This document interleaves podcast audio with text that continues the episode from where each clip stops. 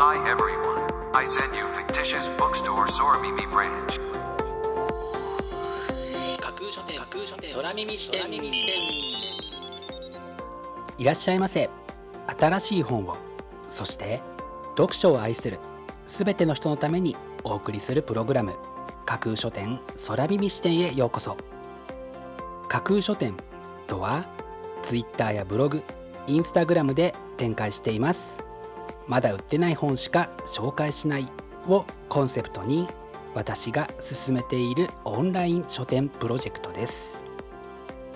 その架空書店を目で楽しむだけでなく耳でも楽しめるようにこの架空書店空耳視点というプログラムをお送りしています。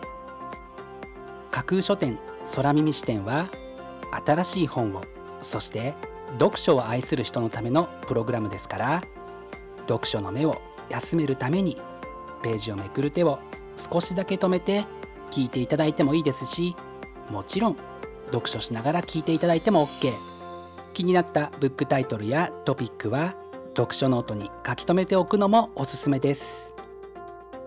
読書の時間に限らず通勤や通学の時間の情報収集に仕事や勉強家事育児のちょっとした息抜きにぜひこの架空書店空耳視点に耳を傾けていただいてまだ売ってないこれから発売される本にどんな本かな読んでみたいなというイメージを大きく膨らませていただけたら嬉しいです。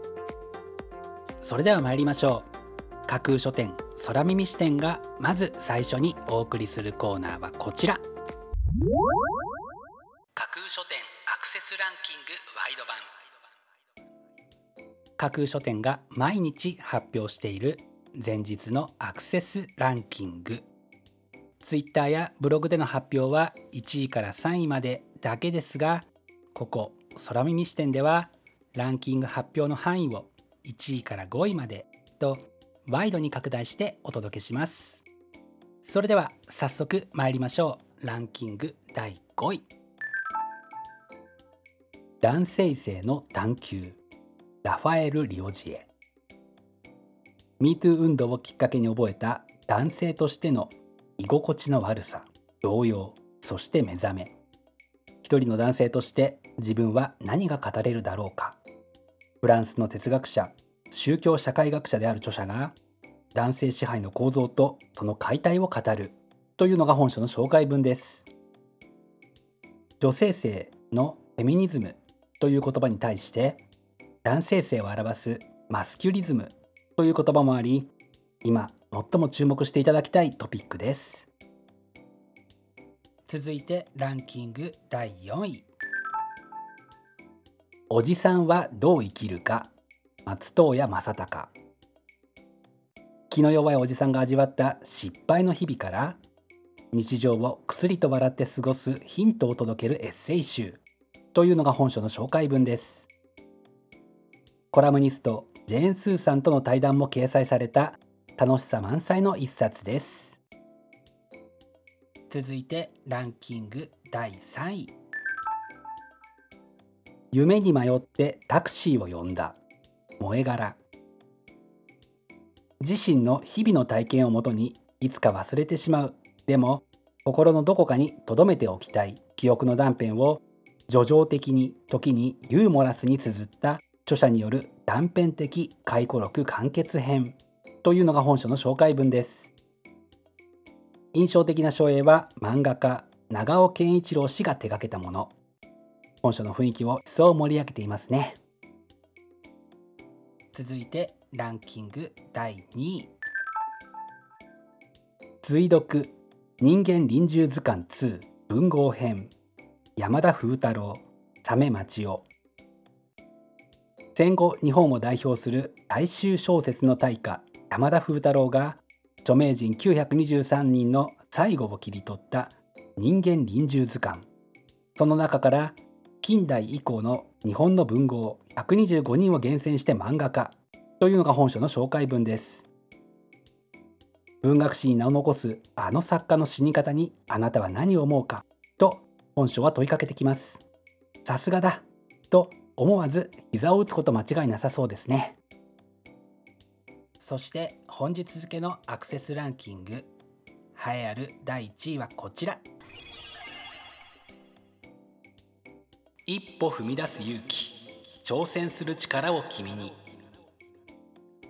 自転車で日本全国を巡りながら講演活動や出前授業を開催挑戦する姿勢を自ら示し6,000人の子どもたちの心に火をつけた人気講演の内容と旅の学びがこの一冊にというのが本書の紹介文です。このブックタイトルを読んでぜひあなたが6001人目として力強い一歩を踏み出してください。その一歩をしっかりと後押しするように見事にランキング1位に輝きました。本日のランキング1位になりました高橋淳さんの一歩踏み出す勇気挑戦する力を君にはスタブロブックスから3月25日発売です。それでは本日のランキングをもう一度おさらいしましょう。第5位男性性の探求。第4位おじさんはどう生きるか。第3位夢に迷ってタクシーを呼んだ。第2位追読人間臨終図鑑2文豪編。そして第1位は一歩踏み出す勇気挑戦する力を君にという結果でした。発売日までもう少し。ご予約はぜひお早めに。以上架空書店アクセスランキングワイド版。でした。架空書店空耳視点。お送りしています。架空書店空耳視点。続いてのコーナーは架空書店の中の人が選ぶ今日の一冊。このコーナーではランキングにこそ入らなかった本や架空書店でのご紹介のセレクトから漏れてしまった本発売日より前に発売されてしまって架空書店の掲げるコンセプトまだ売ってない本しか紹介しないに合致せず泣く泣くご紹介できなかった本についてお話ししていきます。本日架空書店の中の人が選んだ本はこちら。つながりすぎた世界の先に。COVID-19 の蔓延によりおそらく人類史上初めて人々が一斉に倫理的な行動をとったことは資本主義の行方にどのような影響を与えるのか。本書ではさらに国と国とのつながり個人間のつながり経済活動のつながりを読み解き改めて個人の性の在り方を見つめ直すというのが本書の紹介文です。哲学者として名高い著者が示す未来のビジョンについて知ることでこの先の世界を生きるための指針として役立てたいと考えて本日の一冊に選んでみました本日中の人が選ぶ一冊でご紹介しましたマルクス・ガブリエルさんの「つながりすぎた世界の先に」は PHP 研究所から3月17日発売です。ぜひご一読ください。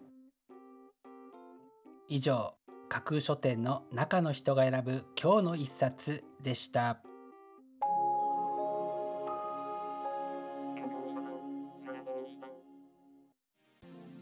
お送りしています。架空書店空耳視点。最後のコーナーは空耳視点限定でちょっぴり先出しする明日の架空書店予告編。明日架空書店でご紹介するブックタイトルのテーマは未来をよりよく変えていく。今行っていることが未来を作る。と言ったのはマハトマ・ガンジー。そうと知ったそうと気づいたならば今動き出さなくてはいけませんよね。そこで明日は今あなたがそして社会全体が疑問や不満を持っていることへのアプローチの仕方を知り未来を変えていくのに役立つブックタイトルを中心にご紹介する予定です。魅力的なブックタイトルと思わず目を奪う素敵な書影の数々をぜひ楽しみにしていてくださいね。明日も皆様の架空書店へのご来店を心からお待ちしています。以上架空書店空耳視点だけでお先にこっそりと教える明日の架空書店予告編でした。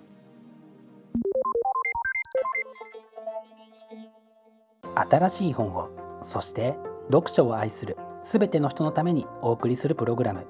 架空書店空耳視点。架空書店の本店とも言うべき Twitter ブログインスタグラムでは架空書店独自のセレクトによる魅力的なブックタイトルとその書影をご確認いただけます。